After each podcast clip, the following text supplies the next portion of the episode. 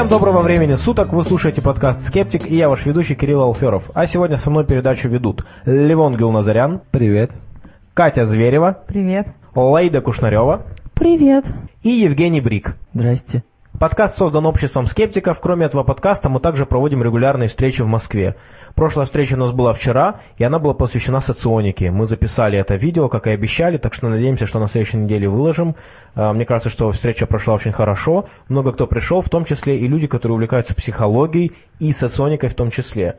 Ну, прямо откровенных сторонников соционики, по-моему, не было. Было несколько людей, которые просто говорили о том, что им кажется эта дисциплина интересной, и что вот как бы может быть не стоит ее критиковать прям так полностью, назвать ее псевдонаукой, что может быть все-таки можно провести какие-то там э, границу и сказать, что нет, вот все-таки частично она является чем-то там интересным и легитимным, но я был неуклонен и утверждал, что все-таки никаких экспериментальных подтверждений нет даже у базы. Так или иначе, у нас уже в группе мелькала и критика на эту тему, и статья, но вот э, было записано видео, так что надеюсь, что это тоже будет э, каким-то хорошим добавлением критики этого направления. А Катя нам сейчас расскажет, что происходило 23 января. 23 января в 1960 году на батискафе Триез Жак Пикар и Дон Уолш опустились на дно Марианской впадины. Это было первое в нашей истории погружение на глубину аж 10 916 метров. То есть потом этот рекорд побили, например, Джеймс Кэмерон опустился на 11 тысяч метров, но вот первое погружение вот в такие адские условия было вот и почти больше, чем 50 лет назад, получается. А еще интересное событие было в 1895 году. В этот день члены норвежской экспедиции впервые вступили на берег Антарктиды. И, кстати, интересный факт. Хотя Антарктиду не смогло присвоить себе ни одно государство на нашей Земле, но кое-кто смог расположить там свою базу, можно сказать. Это наша родимая православная церковь. И рядом с базой Блинсгаузен они построили первую православную церковь в Антарктиде. Причем церковь собрали на Алтае, перевезли ее на научном судне. Академик Вавилов, бедный академик. Причем этот 15-метровый храм вмещает до 30 человек, и там уже даже происходили венчания полярников. Частенько говорят о том, что одними из самых ну, больших экстремофилов являются бактерии, археи. Э, вот с точки зрения социальной экстремофильности, я так понимаю, что православная церковь бьет многие рекорды. Мне, мне просто интересно, зачем там православная церковь, кого они там будут крестить, ну, отпевать. Я понимаю, там научные станции стоят для изучения там климата или там бактерий тех же самых на озере Восток, но что там делать церкви, вот мне очень интересно. Ну, я так понимаю, это культурный элемент из разряда того, что а что делать церкви во время запуска ракет? Объясните мне, пожалуйста. То есть у нас есть, вот, да, давайте поймем этот момент, да? Вот давайте поймем. Вот смотрите, вот у вас есть доска, у вас есть мел. Вы берете этот мел, и рисуете на доске формулы, расчеты. А потом это все спускается а, на реальное производство, где все это в металл облекается. Идут, идут тесты. Затем после ряда этих тестов, наконец-то, а, ракета взлетает и летит. В какой момент, или может быть на доске там был прорисован человечек, возникает вообще священник со святой водой? Вот это вот момент я действительно не очень понятно. А на самом деле он может возникнуть в любой момент. Например, перед тем, как начать писать формулу, ты можешь помолиться о том, чтобы написать правильную формулу. Вот. Когда запускается производство, тоже можно освещать вот эти болванки, вот, из которых там детали будут потом составляться. Ну и перед самой, перед тем, как ракету запустить, обязательно нужно покропить ее святой водой. Когда ракета собирается, допустим, если гайка упала на пол, то она больше не может быть использована, и заказывается новое. То есть все, что человек уронил или каким-то или есть какое-то подозрение, что он как-то повредил во время ну, сборки, то это сразу отбрасывается. Я вот подумал, что надо бы туда священников, чтобы когда, допустим, кто-то что-то уронил, чтобы они просто окропили там гайку святой водой и собирали, что для экономии ресурсов и так далее. А может быть тогда и все топливо в, в ракете сразу святой водой заменить? Но мне сразу вспоминается одно из последних наших, один из последних наших неудачных стартов ракеты, когда датчики горизонта были установлены кверх ногами, причем они были вставлены так, что для них требовалось значительное усилие, чтобы их так вставить. Так что, похоже, не все приборы, которые были повреждены, адекватно удаляются с места сборки. Евгений, поведай нам что-нибудь из мира Да, ну астрономии. раз уж я взял в зубы микрофон, то расскажу немного про астрономию. А, Случилось знаменательное событие. В галактике М82, что созвездие Большой Медведицы, вспыхнула сверхновая первого типа. Нет, мы всем не умрем. А, Галактика Ура! М82 находится от нас в 12 миллионах световых лет. Это достаточно далеко, чтобы мы даже невооруженным глазом не смогли заметить взрыв этой звезды. То есть Э, обязательно нужен телескоп. нет, э, в, ее максимуме предполагается, что будет видно в хороший бинокль. То есть ее максимум будет достигать где-то восьмой звездной величины, а невооруженным глазом мы видим в районе шестой звездной величины. Нашему виду ничего не угрожает, но сильно не позавидуешь тем, кто находится рядом. Дело в том, что во время взрыва такого типа звезда выделяет столько энергии, сколько наше Солнце выделило за время всего своего существования. То есть за примерно 6 миллиардов лет. А Светимость э, звезды в десятки раз превышает светимость всей галактики с ее миллиардами звезд в этот момент. Ну, еще большое спасибо таким взрывам, потому что даже если рассмотреть обычного человека, то он на 80% состоит из остатков материи, полученной от взрывов сверхновых звезд. Женя, ты упомянул сверхновые звезды первого типа, а расскажи, какие вот бывают первый, второй тип. Я объясню так. Звезды первого типа это звезды э, из тесных двойных пар. Белый карлик э, в этой паре отбирает материю звезды напарника. По достижении э, критической массы звезда взрывается, благодаря чему э, обеспечивается стабильная яркость этой звезды. То есть э, яркость всех э, сверхновых этого типа одинакова. Это очень удобно для определения расстояний для них и для определения масштабов нашей Вселенной. Вот, звезды других типов обычно не двойные пары, и они развиваются как естественная эволюция звезды. То есть э, наше Солнце в будущем тоже станет новой или сверхновой звездой. Но уже как сверхновая первого класса она не взорвется.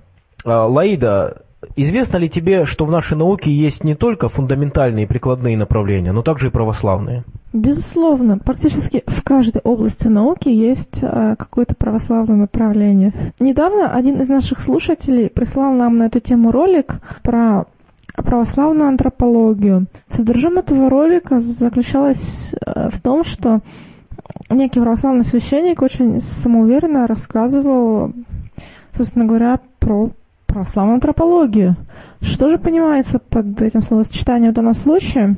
Это антропология в очень широком смысле, то есть просто взгляд на происхождение человека и на, на его развитие, как бы, в данном случае духовное. На самом деле существует такое понятие, как э, религиозная антропология, про которую вы можете даже прочитать в Википедии, как, например, я сейчас это делаю. Но надо понимать, конечно, что это не наука, а в лучшем случае философия какая-то.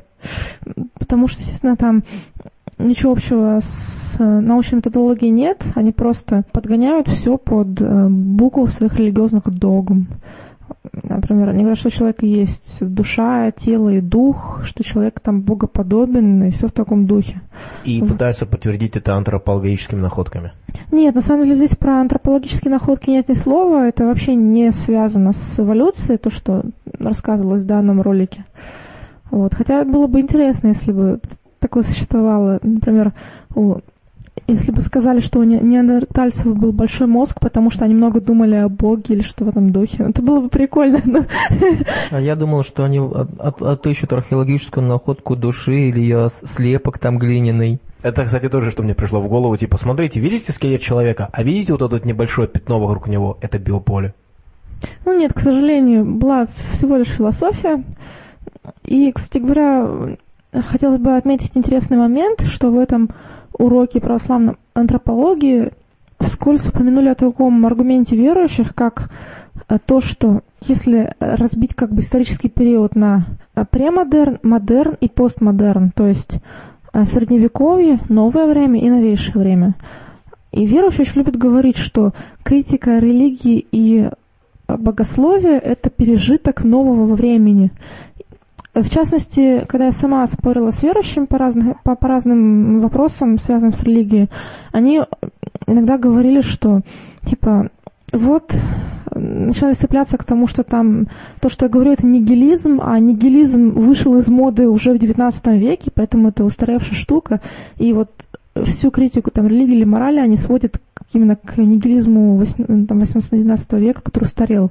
Также здесь э, священник, который выступал в он говорил, что то, сейчас говорят, что богословие это пережиток средневековья, это устаревшая точка зрения, потому что эта точка зрения бытовала в эпоху модерна. Сейчас постмодерн, и мы должны как бы отказаться от этого и снова вернуться к богословию и уважать его. Но понятно, что здесь идет как бы подмена понятий. Но она типична для верующих. Ну, это фактически аргумент от популярности. Типа, вот тогда это было популярно, отрицание, значит, э, вот мы должны были его тогда принимать, а сейчас нет. То есть, фактически, отмена интеллектуального дискурса и замена его просто модой. Ну, как бы сейчас модно думать так. Есть еще такая позиция, что из разряда того, что все эти аргументы, они ничего не стоят, потому что можно доказать все, что угодно. Поэтому на самом деле нужно там смотреть на практику или просто идти э, за Христом, что-нибудь такого рода. Особенно ревностные верующие, более того, любят называть любую логику, любые рассуждения суемудрием века сего. То есть суетным мудрствованием, которое э, по умолчанию уже ошибочно из-за слабости и глупости человека, которому остается только смиренно осознать свое ничтожество и э, устремиться мысленным взором к, к Творцу, а не сметь придумывать что-то свое. Тем не менее, современные ученые дерзнули покуситься на познание природы, и Леон сейчас нам расскажет про шаровую молнию. Да, но не будем забывать, что речь пойдет сейчас о китайских ученых, а они все атеисты, и вообще у китайцев нет души. Есть, но она китайская. Э, итак, э, китайские ученые пытались заснять обычную молнию и случайно засняли шаровую молнию.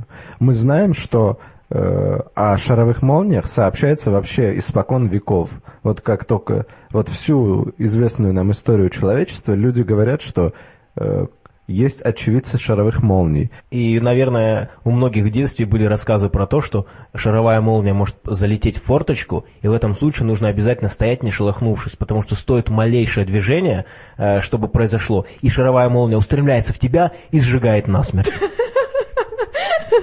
Я в это реально верил, и я боялся очень. У нас э, среди детей был реальный страх, что когда начинается, э, ну, там, гром и молния, а, сейчас шаровая молния нас Не, я помню, я боялась окна открывать, то есть максимум да, да, форточку, да, да, да, и то страшно. А ведь молния, она, короче, прожигает стекло, когда она хочет тебя... Ну, согласно тем данным, которые были у меня, шаровая молния долгое время была неподтвержденным феноменом. То есть очень много рассказов, но никто не видел. Изменилось ли что-то а сегодня? знаешь, почему не видел? Потому что говорят, что если ты увидишь шаровую молнию, то ты всегда ослепнешь. И больше не увидишь никогда ничего. Ну что ж, тогда мы э, внесем немного адекватности во всю эту ересь и расскажем, что на самом деле известно ученым о шаровых молниях.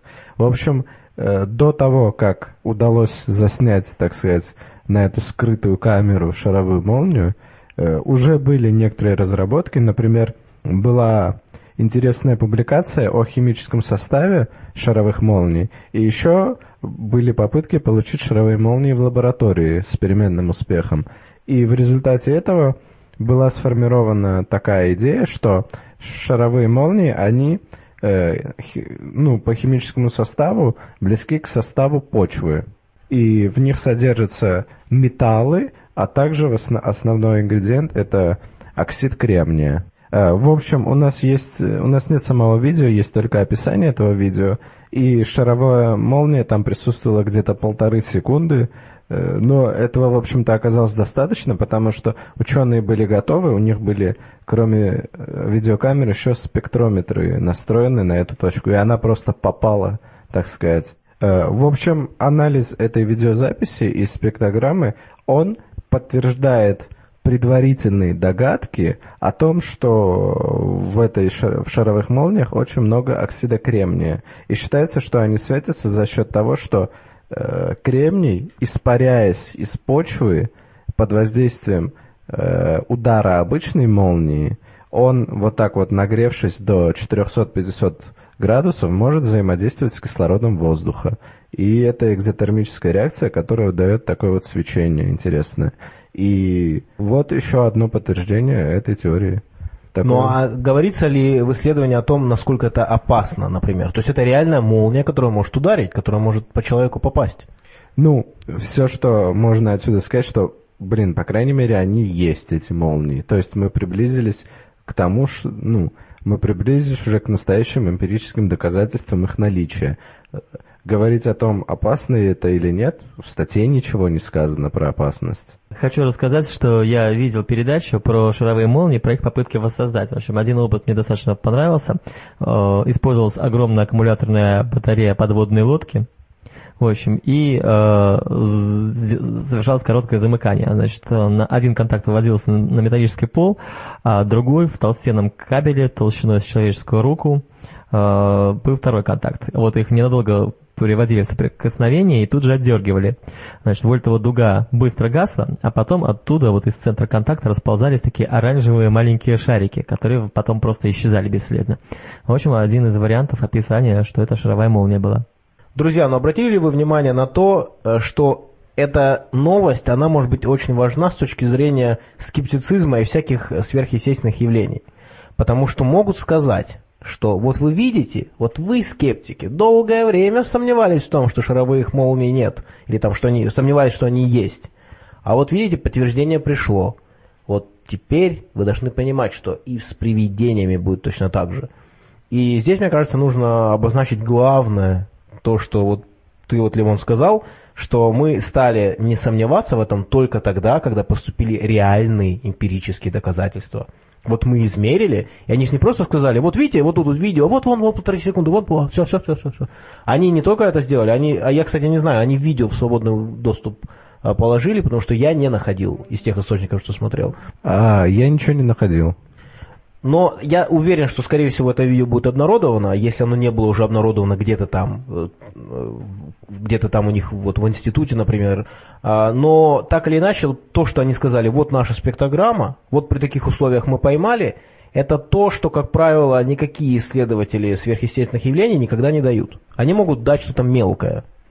Кстати, на эту тему у меня была интересная дискуссия с верующими в группе православия, которая, к сожалению, закончилась тем, что меня забанили, все мои сообщения стерли. Но тем не менее, ну, я уже там давно довольно тусуюсь в этой группе и постоянно дискутирую с э, своими верующими друзьями. Дискутировала. Да, к сожалению, дискутировала э, с э, любителями православия. Вот. И поэтому, когда старые э, так сказать, э, интернет-боев заметили, что я там обсуждаю какие-то... Я уже не помню, с чего началось обсуждение. Они сразу прибежали и сказали, о, это же Лаида. Лаида, а неужели твое мнение насчет э, религии еще не изменилось? Ведь столько времени прошло. Э, я ответила, что, ну, что поверить в Бога мне нужны какие-то очень веские доказательства, ну, потому что понятно, что принцип обоснования, чем более э, невероятное предположение вы выдвигаете, тем больше должно быть основания для того, чтобы его выдвинуть. Вот. И как только это написала, сразу посыпались э, сообщения о разных чудесах. А особенно меня, прямо скажу, разозлило сообщение о так называемом ланчанском чуде, самая мякотка которого заключается в том, что материализовавшаяся кровь Иисуса Христа свернулась в пять шариков разной формы. И это, во- во-первых, мы уже видим, что шарики разной формы. Господи, шар! Он характеризуется только величиной радиуса, и все. Ну, если он трехмерный, а здесь имеется в виду... Нет, а там были треугольные шарики, Лаида. В математике все шарики одинаковые, подобны друг другу.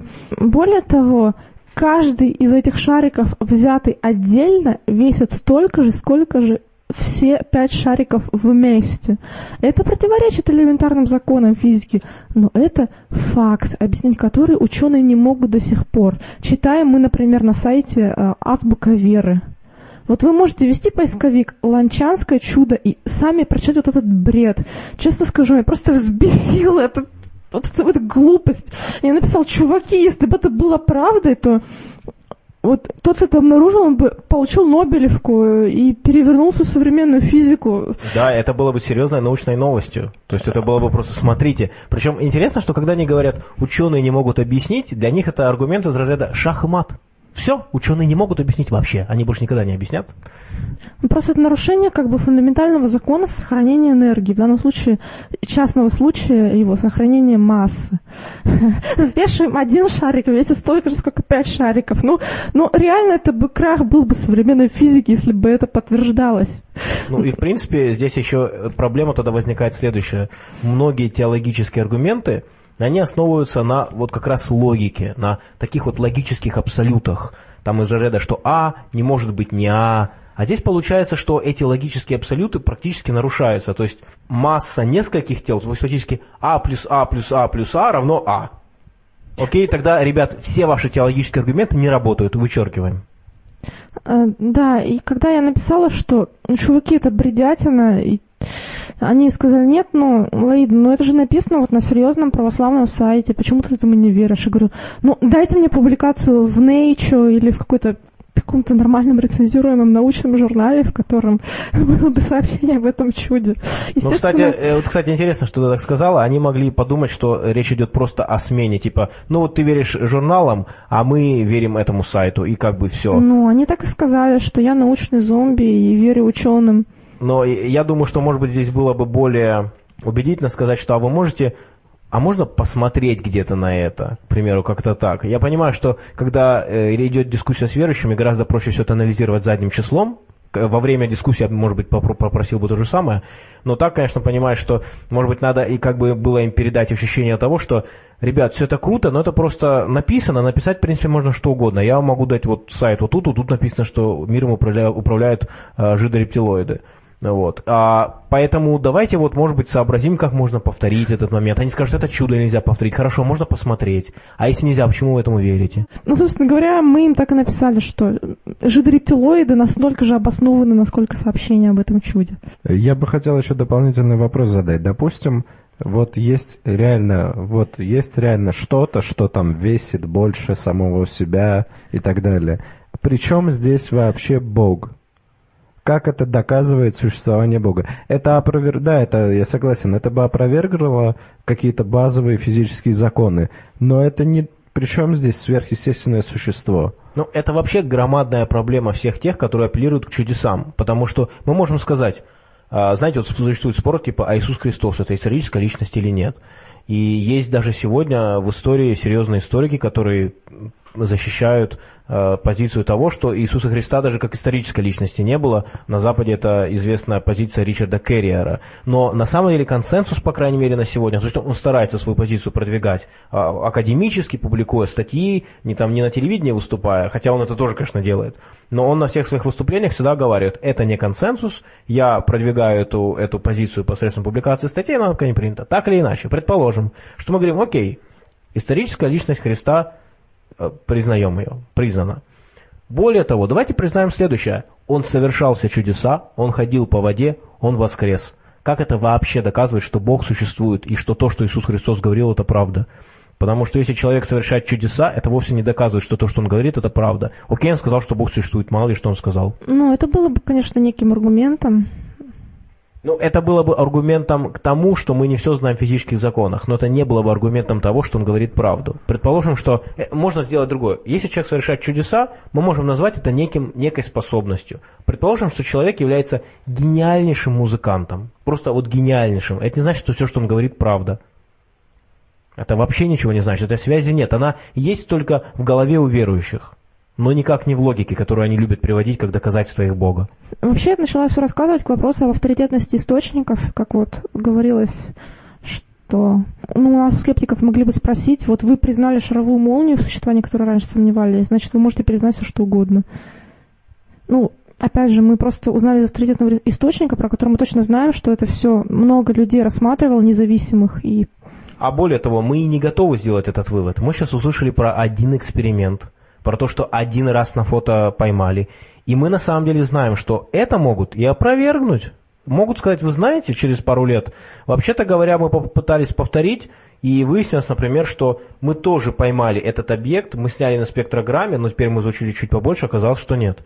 То есть, э, когда э, скептик именно вот человек, который последовательно старается следовать скептицизму и понимать, как работает наука, он не будет до конца убежден. То есть это не то, что сейчас мы будем бегать и говорить, а, вы знаете, шаровые молнии существуют, доказано. Нет, мы скажем, а вы знаете, было проведено одно исследование, где ее сфотографировали, вроде бы что-то такое есть. Ну, мы зарегистрировали один объект, который обычно называют шаровой молнией.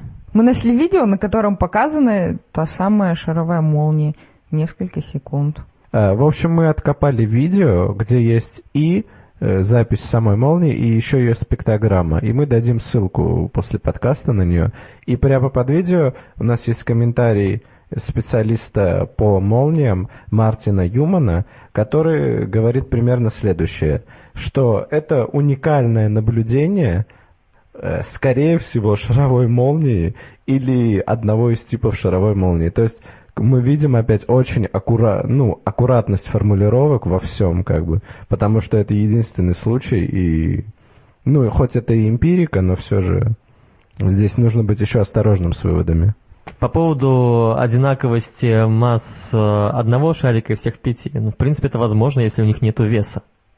То есть вес их равен нулю. Они могут Как, как элементарные частицы какие-нибудь. Либо взвешены в жидкости какой-нибудь плавать. Принципе, по-моему, вполне ад- адекватное предположение. Иными словами, даже у этого чуда возможно рациональное объяснение. Но на самом деле весы могут показать ноль, если плотность шарика равна плотности воздуха. По сути, шарик, не- он не нулевой, как бы у него есть масса, просто его масса равна массе воздуха такого же объема, поэтому весы покажут ноль. Да, сила Архимеда уравновешивает э, силу тяжести. В этом смысле, мне кажется, может быть, при дискуссии с верующими было бы полезно задать им какие-нибудь такие вопросы, которые бы и- тех людей, которые действительно не разбираются в физике из них, чтобы они их заставили хотя бы задуматься о том, что они вообще, не, в общем-то, не очень хорошо знают. Например, сказать, а вы можете дать определение массы? Или пусть хотя бы скажут, сколько весят эти шарики в, в граммах. Вообще, возможно, даже здесь имеет место некорректный перевод э, какой-то иностранной статьи, потому что написано как каким-то немножко странноватым языком. Как я думаю, знают многие наши слушатели, Михаил Шумахер в конце прошлого года, с ним случился несчастный случай на лыжной трассе, и он попал в реанимацию. Сейчас он там в коме. К сожалению, все то, что мы знаем по поводу состояния комы, говорит о том, что чем дольше человек в ней находится, тем меньше шанс на его восстановление. Так что, конечно, новости здесь не очень хорошие, но подключились некоторые э, добрые, так скажем, люди, которые готовы помочь Шумахеру и вывести его из комы посредством экстрасенсорного воздействия. Это человек, которого мы уже упоминали в одном из подкастов в качестве героев тайного знания, это Горяев и его теория волнового генома. В данном случае он предлагает сделать следующее. Он предлагает взять детскую фотографию Шумахера, затем просканировать верхний слой, в котором, по его утверждениям, содержится ДНК молодого, можно сказать даже маленького Шумахера. И затем он будет переводить эти, это ДНК каким-то образом в звуковой файл, и требуется звуковой файл проигрывать Шумахеру, лежащему там вот в реанимации в коме, и его ДНК начнет вспоминать состояние маленького Шумахера и восстанавливаться. И в результате он выйдет из комы. Мне кажется, очень классная прорывная технология. Меня, кстати говоря, всегда удивляют э, эзотерические деятели, которые что-то делают по фотографии. Блин, это просто картинка. Нет, э, секундочку. Там четко утверждается, Лаида, что в верхнем слое фотографии содержится ДНК. Это фальсифицируемая теория. Вот берем фотографию и пытаемся найти там ДНК. Известно же, что фотография крадет нашу душу. Да, чем больше не человека душа. фотографирует, тем меньше у него сил остается. Я слышал Да. тоже об этом. Ну, так или иначе, э, у нас есть история от э, нашей слушательницы, которая уже э, менее забавная, потому что она связана с реальной жизнью. То есть, когда дело касается Шумахера, ясно, что этого ничего не произойдет, и родственники Шумахера вряд ли обратятся к Горяеву. Хотя э, ныне покойный эзотерический деятель Левашов оказывал реальные услуги известным людям. Но в данном случае, мне кажется, это маловероятно. Тем не менее, Горяев, собственно говоря, не просто так э, делает все эти вещи, а берет за свои услуги довольно внушительные деньги. Вот наша слушательница пишет, что пару лет назад, когда она прослушала его лекции, ей Горяевский метод показался достаточно интересным. И тем более она читала, что какие-то похожие эксперименты имели место в Японии и в Европе, воздействие радиоволнами, что-то еще. Вероятно, показалось, что это довольно легитимная теория. И она пишет, что ее бабушка перенесла седьмой инсульт в 2008 году, и на тот момент была абсолютно парализована. И она не могла ни говорить, ни реагировать ни на что. То есть фактически а, человек в замкнутом состоянии таком. А, врачи отправили ее домой, потому что кровоизлияние повредило большую часть мозга, и уже ничем помочь было, по их словам, нельзя. А, верующие родители тоже ничем помочь не могли, пишет она, так как ни постами, ни молитвами, ни изгнаниями бесов последствия инсульта не лечились. Я позвонила Горяеву, пишет она, с мыслями о том, что, возможно, отправивши бабушку в Москву в университете в лабораторных условиях, можно было бы провести подобный курс, и это был бы научный прорыв, ведь Горяев реально считает, что его из ран вытеснили из-за зависти. В общем, ответ Горяева был таков. Не нужно никуда ехать, пришлите мне свое детское фото и переведите тысячу долларов. Я вышлю вам звуковой файл, будете ставить бабушке, и у нее восстановится мозг. Однако гарантии я не даю, все зависит от индивидуальных характеристик. Вот и все, пишет она. Фото детское. Ладно бы там ДНК попросил выслать на анализ, а тут фото. В общем, с него начался мой скептический путь. То есть вот вам э, реальная история человека, который э, вот, получил такой ответ. Причем э, то ли это она ошиблась, написала, что пришлите мне свое детское фото. Я думал, что по идее она должна высылать детское фото бабушки, но может быть она это имела в виду. Но вот, вот просто вот поражают такие люди. И единственное, что видите, вот человек направил человека к скепсису. То есть все-таки э, одни люди могут поверить в, такую, ну, в такие вещи, в такие заявки. Другие люди все-таки уже начиная, когда находятся на пути сомнения, могут за счет просто абсурдности заявки уже задуматься о том, что все-таки что-то здесь нечисто. Но вот это утверждение о том, что, вы знаете, э, в верхнем слое фотографии есть ДНК, оно удивительно тем, что это элементарно проверяется. И, и вот здесь вот просто работает теория заговора, и эти люди продолжают держаться. Нет, Агараев, он же под словами, под аббревиатурой ДНК совсем не то понимает, что нормально люди. Он уже считает, что это какая-то, как это говорят, информационная энергетическая сущность. Ну да, да. У него и говорится о том, что слова могут влиять, например, на ваш ДНК за счет воздействия на некую информационную сущность. Фактически это биополе. Ну, мне очень понравилось письмо. И оно мне напомнило и меня, и моих знакомых, которые, ну, будучи, ну, такого полуэзотерического склада, когда видишь явный трэш, ты просто уже не можешь в это верить. Обычно, когда ну, даже человек, который как бы логик, но, ну, и с некоторым скепсисом подходит к таким вопросам, он обычно может уступать в некоторых вещах. Типа, ну вот, человек вроде нормальный, сказал немножко не так, ну ладно, остальное он умный, говорит, и так он уступает, уступает, а потом он слышит настолько трэш, что он уже просто не может прощать, и он как бы переходит, ну, он и отвергает уже остальной бред тоже, который до этого он считал, ну, как бы таким нормальным еще. В этом смысле, кстати, мне кажется, даже немножко опасней те э, деятели от New Age, которые придерживаются такой, э, знаете, позиции не экстремальной. Из-за того, что да, ну, конечно, не это, конечно, не то. И в результате их паства держится очень долго за счет того, что они не говорят явного абсурда.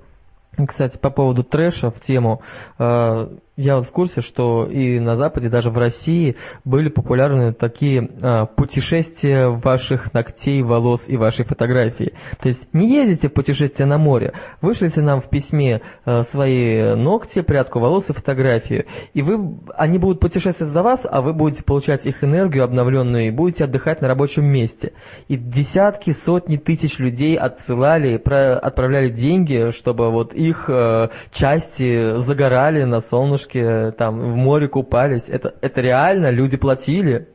Неплохой бизнес, кстати. Кстати, еще можно здесь упомянуть вообще о том, что люди почему-то очень странно относятся к изображениям людей, то есть э, как бы человек подсознательно видит в них что-то мистическое. Например, сколько всяких гаданий, пример, связанных с зеркалом, там, с именно устройством, которое показывает изображение, с теми же самыми фотографиями.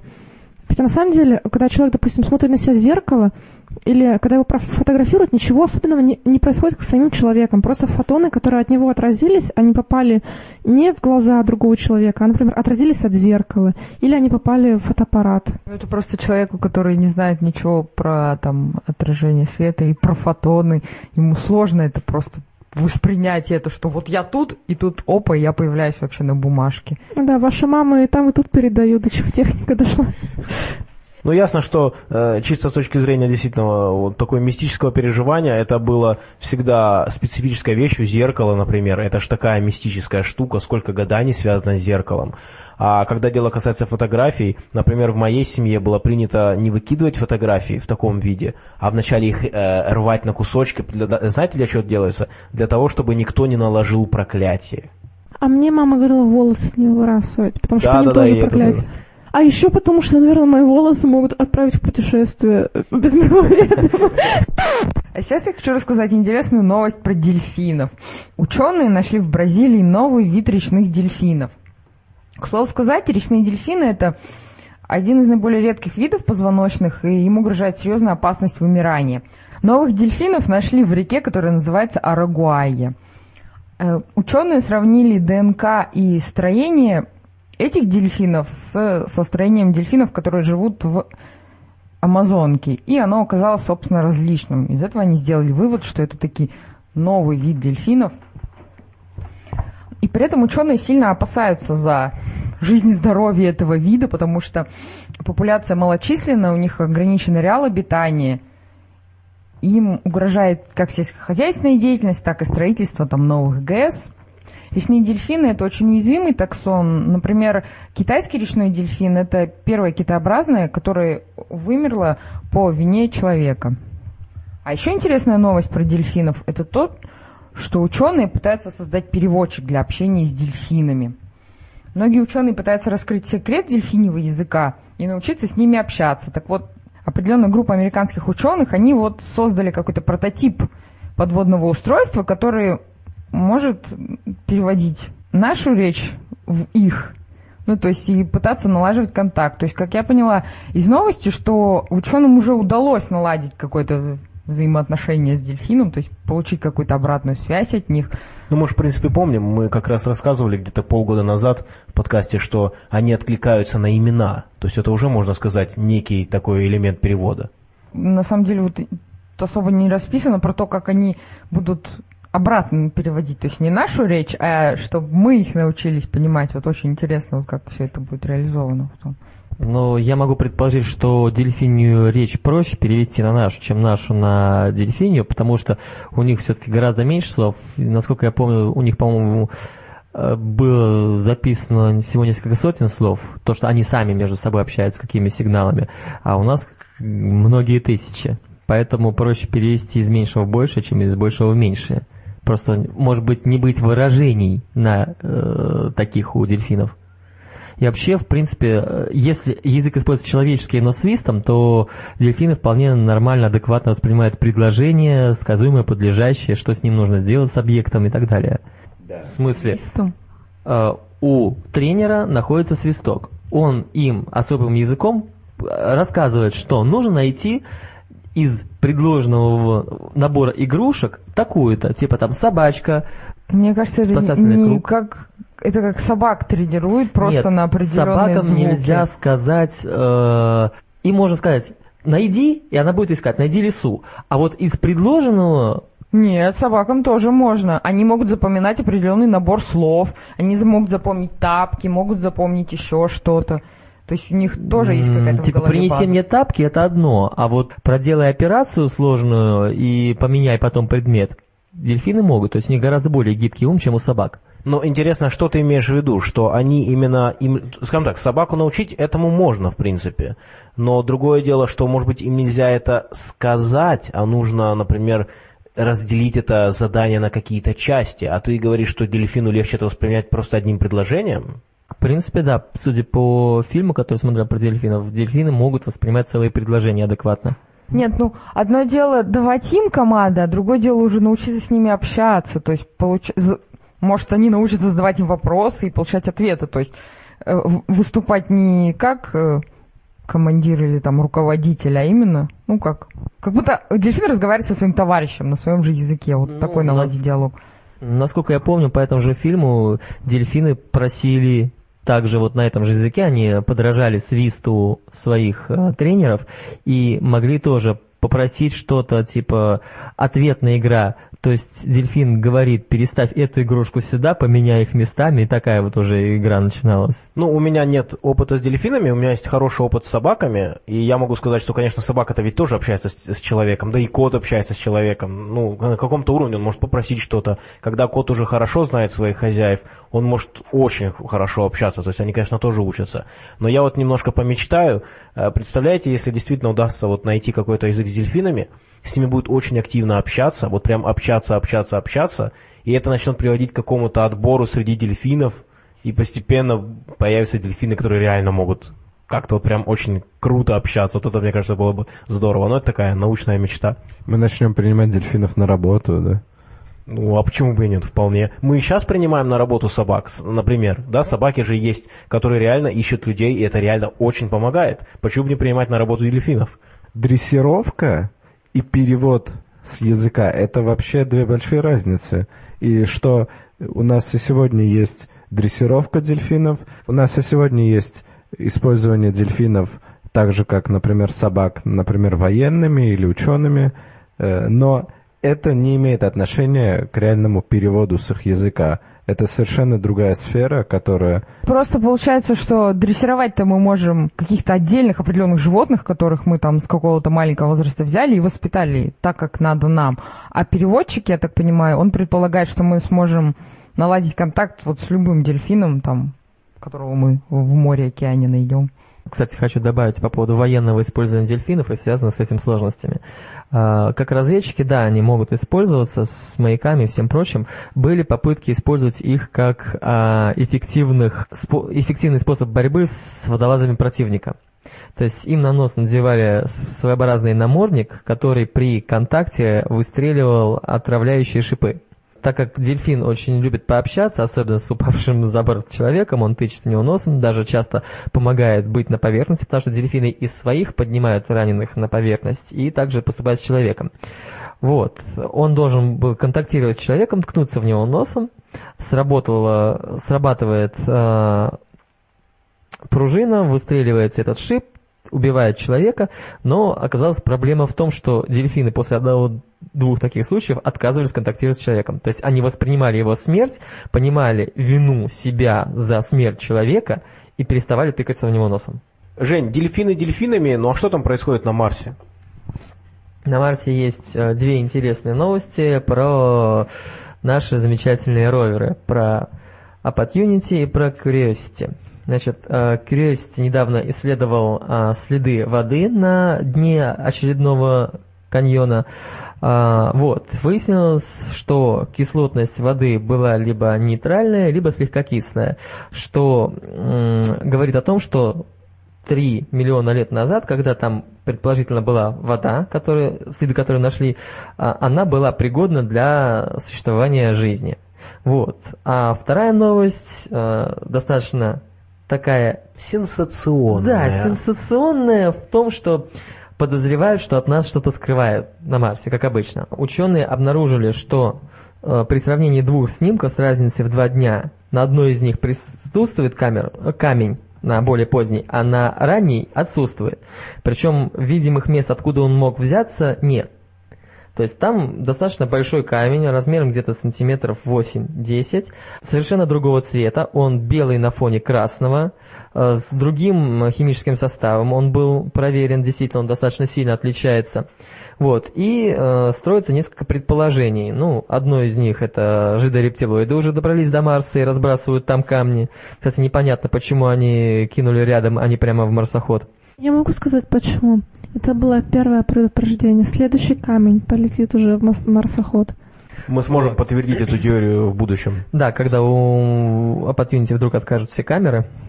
Вот. Вторая версия это камень мог застрять в сломанном колесе Opportunity, которое не работает уже достаточно долго, и просто вспахивает грунт, и в нем может что-то застрять. И почему-то, возможно, от каких-то сотрясений почвы оно оттуда выпало. И еще один вариант, что это кусок породы, выбитый упавшим метеоритом. Вот, то есть где-то недалеко э, упал метеорит, выбил кусок поверхности, и он упал возле э, марсохода. То, что это не сам метеорит, говорит его состав, э, то, что он не железистый и обы- необычного для метеорита состава. Женя, ну а ты упомянул первую версию все-таки жидорептилоидов. Правильно я понимаю, что это основная твоя гипотеза? Есть такое предположение, что это марсиане, либо мы туда добрались.